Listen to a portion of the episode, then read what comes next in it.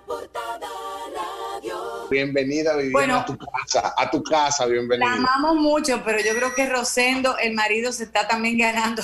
está ganando. No me digan eso. Que aquí de oyó su nombre y salió corriendo. Amamos a Rosendo, definitivamente.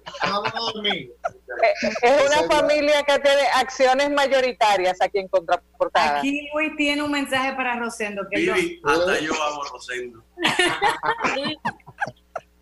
No, pero ahorita sale Hans. quiero! Ahorita, ahorita sale Hans, o ahorita sale Sariela por aquí, o Sara. Sí, sí, sí, sí. Bueno, todo, todo. No, no, no, todo, tranquilo. Bueno, pues, pues un placer estar aquí nuevamente con ustedes. La verdad es que siempre es un gusto poder compartir impresiones, visiones y hacia dónde nos podemos ir encaminando, particularmente cuando tenemos, eh, no solamente como individuos, sino como país, la necesidad de reinventarnos. El que necesitaba un empujón, yo creo que eh, ahora mismo eh, todos eh, estamos ante esa necesidad, nos ha movido la alfombra y tenemos no solamente eh, que pensar positivo, sino ir ejecutando las acciones que eh, nos pongan en otra dinámica y en otra dimensión, sin lugar a dudas. Excelente iniciativa que ustedes acaban de presentar, porque la verdad que en estos tiempos de dificultad, la solidaridad, la unión, las alianzas van a ser la catapulta que marcarán la diferencia y la capacidad de las sociedades en poderse adaptar. Y lo hemos visto eh, con todos estos temas del, del COVID y, y, lo seguiremos viendo en los próximos meses porque eh, la realidad, aunque a veces no nos gusta pensar en ello, esto eh, no tiene una solución en el corto plazo, eh, por lo menos que podamos visualizar, y eh, implicará mover paradigmas, mover formas de actuación, mover formas de hacer negocios, pensar en otras dinámicas que quizás la teníamos en planes, pero eh, que evidentemente ahora mismo no eh, le hemos tenido que poner en hold y, poder avanzar bajo otras iniciativas. Miren, eh, hay un tema súper interesante y es por el cual Lara me dijo que viniéramos a, a, comentar en la mañana de hoy, es el tema justamente de las alianzas público-privadas, tema que durante años ha sido eh, muy debatido en el país, pero que eh, a diferencia de años anteriores, ya República Dominicana cuenta con un instrumento legal que es la ley 4720, dictada recientemente justamente eh, hace un par de meses y que pone y, que dinamiza el engranaje bajo el cual se van a poder ejecutar estas alianzas público-privadas en, eh, en el país.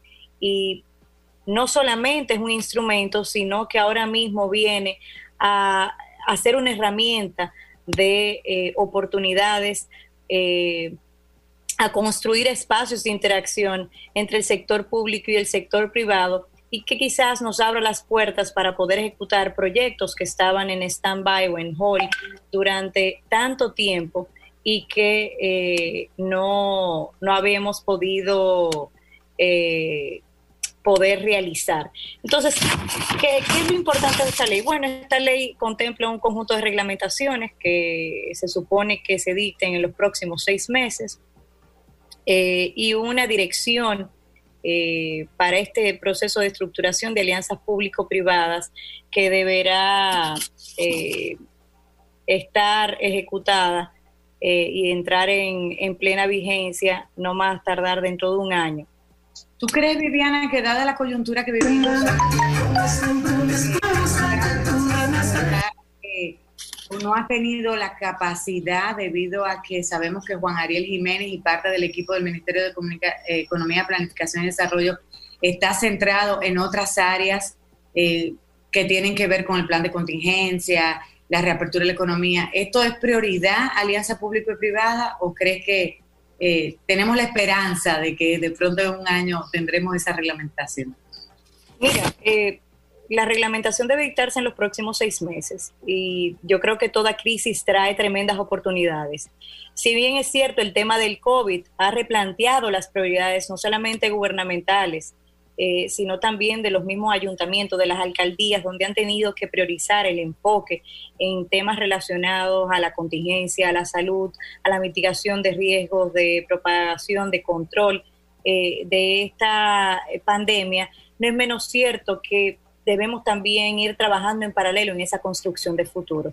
Me refiero a construcción de futuro, en ir estructurando este proceso de reglamentación, eh, este proceso de estructuración del organismo ejecutor y de darle fuerza a ese eh, consejo que va a estar integrado por distintas entidades públicas, porque al final eh, las secuelas que va a tener el mismo COVID impondrán la necesidad de poder agilizar y captar estos mecanismos de inversión y donde cada parte, asumiendo los riesgos correspondientes, eh, podrá poner a disposición los recursos disponibles. A veces el Estado tiene el terreno, a veces tiene la iniciativa o a veces tiene la facultad de ejecución de esos servicios públicos que son objeto eh, de estas alianzas público-privadas. Entonces es un tema de, ver cómo podemos realizar estos proyectos a gran escala que van a dinamizar también la economía, que van a fortalecer los sistemas de eh, servicios públicos y que nos permite realizar estos proyectos eh, a gran escala. Yo creo que en el corto plazo eh, el tema del fortalecimiento de la seguridad jurídica y de los canales de inversión y el clima de negocios en el país va a ser un mecanismo y un elemento clave porque son eh, de esos criterios que utilizan eh, los inversionistas privados, tanto locales como extranjeros, para decidir, uno, en qué país invertir, dos, cuáles son los niveles de riesgo Tres, eh, eh, evidenciar la capacidad de ejecución de las obras objetos de esas alianzas público-privadas, tanto del sector eh, privado que se involucre, así como también del sector público. El tema de la estabilidad del marco legal, es decir, que haya reglas de juego totalmente claras, que haya estabilidad en esas reglas de juego y que haya la disponibilidad de financiamiento, tanto en el mercado nacional como en el mercado eh, internacional. Países de Latinoamérica como Colombia, Perú, eh, Chile, eh, han podido estructurar alianzas público-privadas de gran nivel de, de, desarrollo de grandes proyectos de infraestructura. Y sin lugar a dudas, este mecanismo va a ser un elemento clave para impulsar la economía con las secuelas que, trae el COVID, pero también para catapultar aquellos proyectos que de alguna manera u otra habíamos puesto en stand-by por la necesidad eh, o la falta de financiamiento y de recursos eh, financieros. Eh, esta ley también modifica el, el, sistema de concesiones que teníamos previsto en la ley de compras y contrataciones dominicana y dota de mecanismos distintos, porque las disposiciones que teníamos dentro de la ley de compras estaban muy eh, vinculadas al proceso estándar, por decirlo así, o habitual, de la contratación de un bien o servicio. Esto es un pacto eh, a largo plazo, un pacto que puede inclusive eh, ser hasta 40 años para que los inversionistas y las personas parte de estas alianzas puedan recibir eh, el retorno de estas contrapartidas, pero quizás un elemento importante a destacar es la distribución de los riesgos y el levantamiento de ese análisis económico y del impacto que va a tener esa, eh, esa alianza desde el inicio y desde la contratación. Eh, hay, un, hay dos mecanismos, por decirlo así. Eh, esta fase eh, de alianzas que son iniciativas del propio sector público y aquellas alianzas que vengan como ideas o proyectos del sector privado. Pero esto no es simplemente tú tener la idea y quererla desarrollar como sector privado con un mecanismo de eh, mediante un mecanismo de negociación o de alianzas con eh, el sector público. Esto es un proceso que abre, que se abre hacia la competencia. Es decir, que a pesar de una persona eh, o una entidad tener la iniciativa para desarrollar desde el punto de vista privado una, posible eh, alianza, esto implica un proceso de despegue, de vuelo y aterrizaje que eh, tiene previsto que compitan también eh, otros actores, evitar temas de grado a grado, evitar también temas de conflictos de, interés, donde la ley tiene disposiciones bastante específicas e inclusive severas, con tiempos eh, y limitaciones también muy importantes que van a garantizar eh, mecanismos transparentes en el proceso eh, de selección y de adjudicación.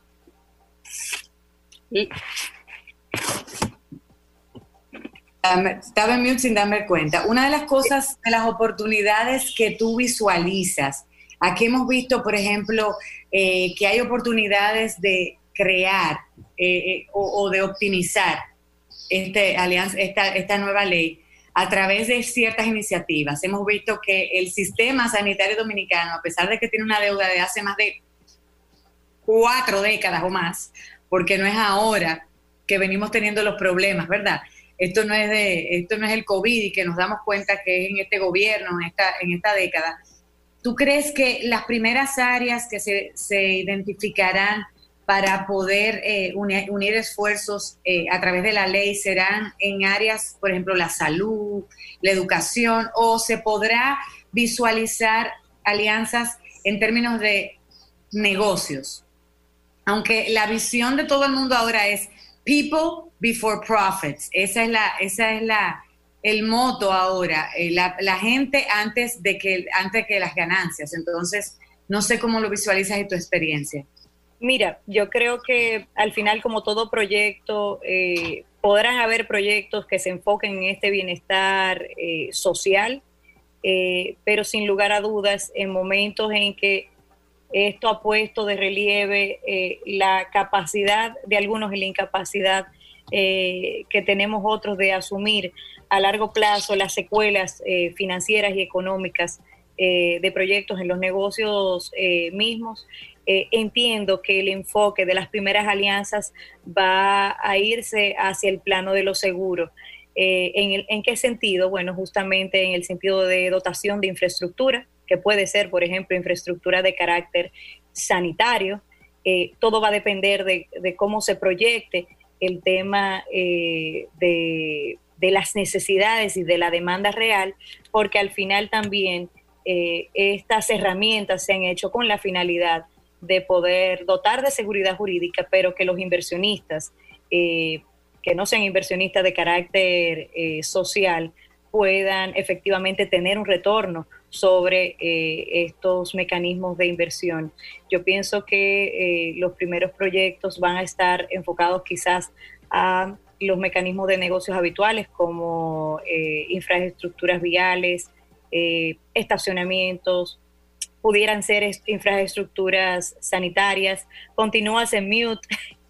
perdóname, estacionamiento era un tema muy importante todavía en la agenda pendiente. ¿Eh, Tommy, que lo hemos hablado tanto. Sí, mira, yo creo que esto no solamente a, nivel del, sector eh, del gobierno central, sino también va a, a dar, a brindar la oportunidad a los mismos gobiernos locales de expandir áreas de servicio y de dotar de infraestructura en aquellas áreas donde tienen la incapacidad eh, de invertir por la limitación tan fuerte de recursos que existe, por eh, el incumplimiento, por ejemplo, de las transferencias de los niveles porcentuales eh, a nivel de la ley.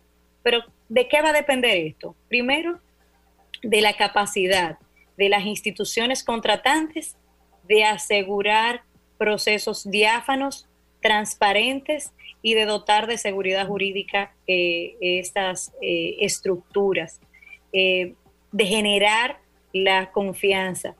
Una catapulta importante para todo este tema que lo vemos quizás ahora mismo más que nunca desde una perspectiva muy solidaria, muy del momento que estamos viviendo ahora, es de crear y generar confianza desde el sector privado, desde las instituciones no gubernamentales, hacia eh, estas estructuras eh, que implican una relación contractual con el tren gubernamental, con las instituciones públicas. Y una de las figuras que, que sí establece la ley, que también es un elemento novedoso, es que no necesariamente las estructuras de estas alianzas van a tener que tener un esquema de retorno que pueden ser ejecutadas bajo eh, mecanismos de, eh, de alianza con instituciones no gubernamentales. Y yo creo que ahí se genera todo ese espacio, Lara, que tú eh, mencionabas, mecanismos de apoyo y de alianza, red de emprendedores,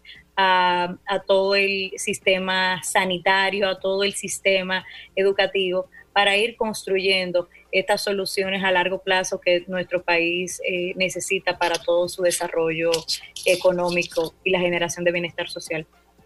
el proceso actual que, estamos viviendo, eh, Viviana, ¿tú consideras que no va a afectar ese timetable que mencionaste de los próximos seis meses o puede verse afectado? Mira, yo entiendo que esto nos ha puesto eh, un panorama muy distinto a todos. Sí, yo entiendo que pudiera verse afectado, pero creo que uno de los desafíos a los que tiene que abocarse el mismo gobierno eh, central es a ver esto como también una oportunidad eh, en la medida en que vayamos eh, estableciendo esa normativa complementaria necesaria para el lanzamiento de estas eh, alianzas, más rápido vamos a poder captar inversión, más rápido vamos a poder eh, desarrollar estas iniciativas tan necesarias para nuestro país, tan necesarias para los gobiernos locales y donde el gobierno, no solamente en la parte de sus ingresos y sus recaudos, se ha visto afectado, sino que ha tenido que priorizar eh, o destinar el gasto a la atención de estos niveles de, emergencia, a la creación de programas paliativos para eh, las personas más vulnerables, para los negocios que hoy están eh, cerrados. Puede ser que lo afecte, pero yo creo que todavía estamos a tiempo para que esto lo veamos como una gran eh, oportunidad, que avancemos en estas normativas complementarias, porque es sin lugar a dudas lo que va a motorizar el que podamos estructurar estas alianzas público-privadas de manera más rápida eh, eh, para atender la crisis. Viviana, uno, ahora vamos a estar, estamos todos en la misma tormenta y los países vamos a estar peleándonos eh, por inversión extranjera, que la necesitaremos todos, esa nueva inversión. Además, esta ley es una buena señal para los inversionistas extranjeros y esta ley pudiera también, eh, digamos que, flexibilizar y otorgar ciertas exenciones adicionales para atraer toda esa inversión y y crear un clima que sea atractivo para muchos, muchas empresas extranjeras que ahora mismo, con, eh, que los que tienen capitales que les sobran, están visualizando dónde invertir y en qué países desarrollar. Por ejemplo, sector energético puede ser una oportunidad para nosotros a través de alianzas pública y privada. Eh, sector de retail, o es más, como tú decías al inicio, es más algo infraestructura, eh, cuéntanos un poco de que cómo tú visualizas.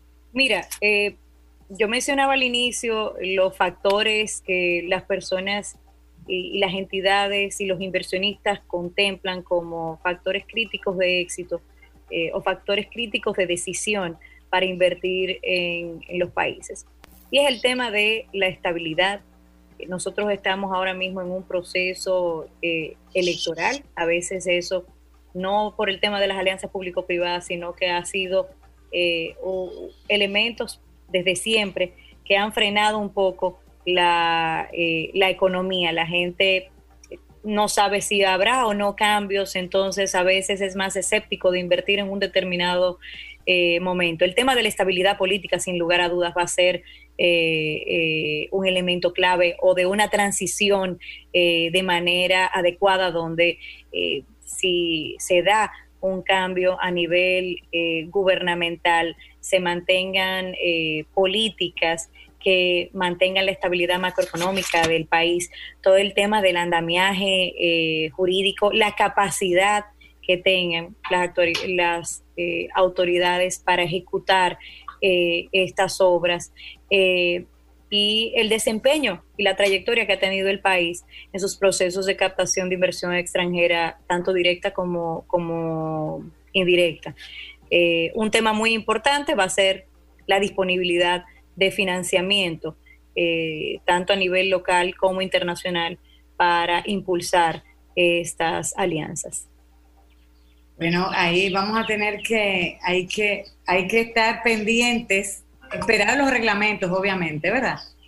Eh, pero ir visualizando ese vehículo como una potencial eh, forma de estructurar los nuevos negocios.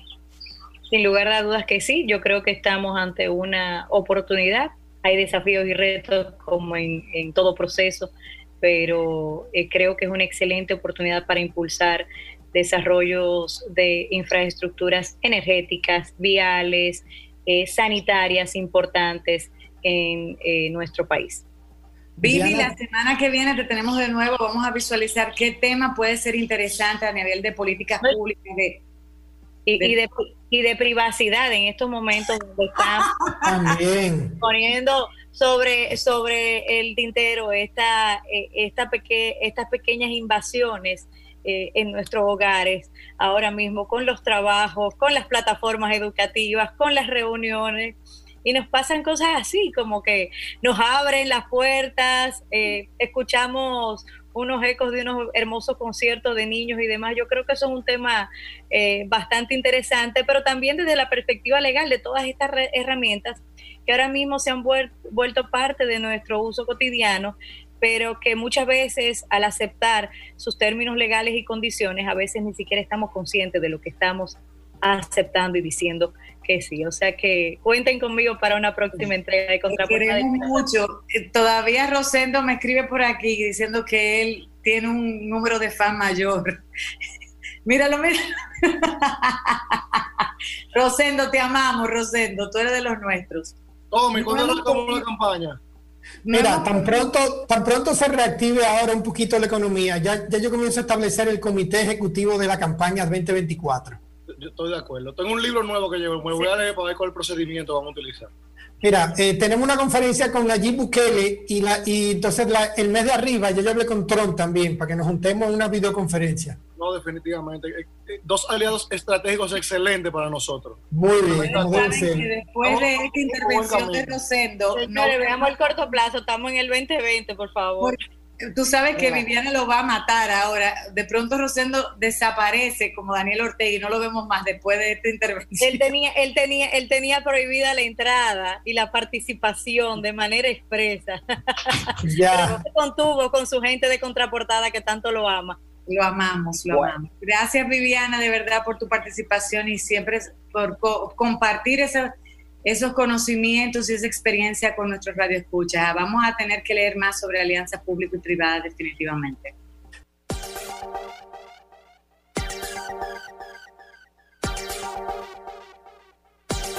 Contraportada.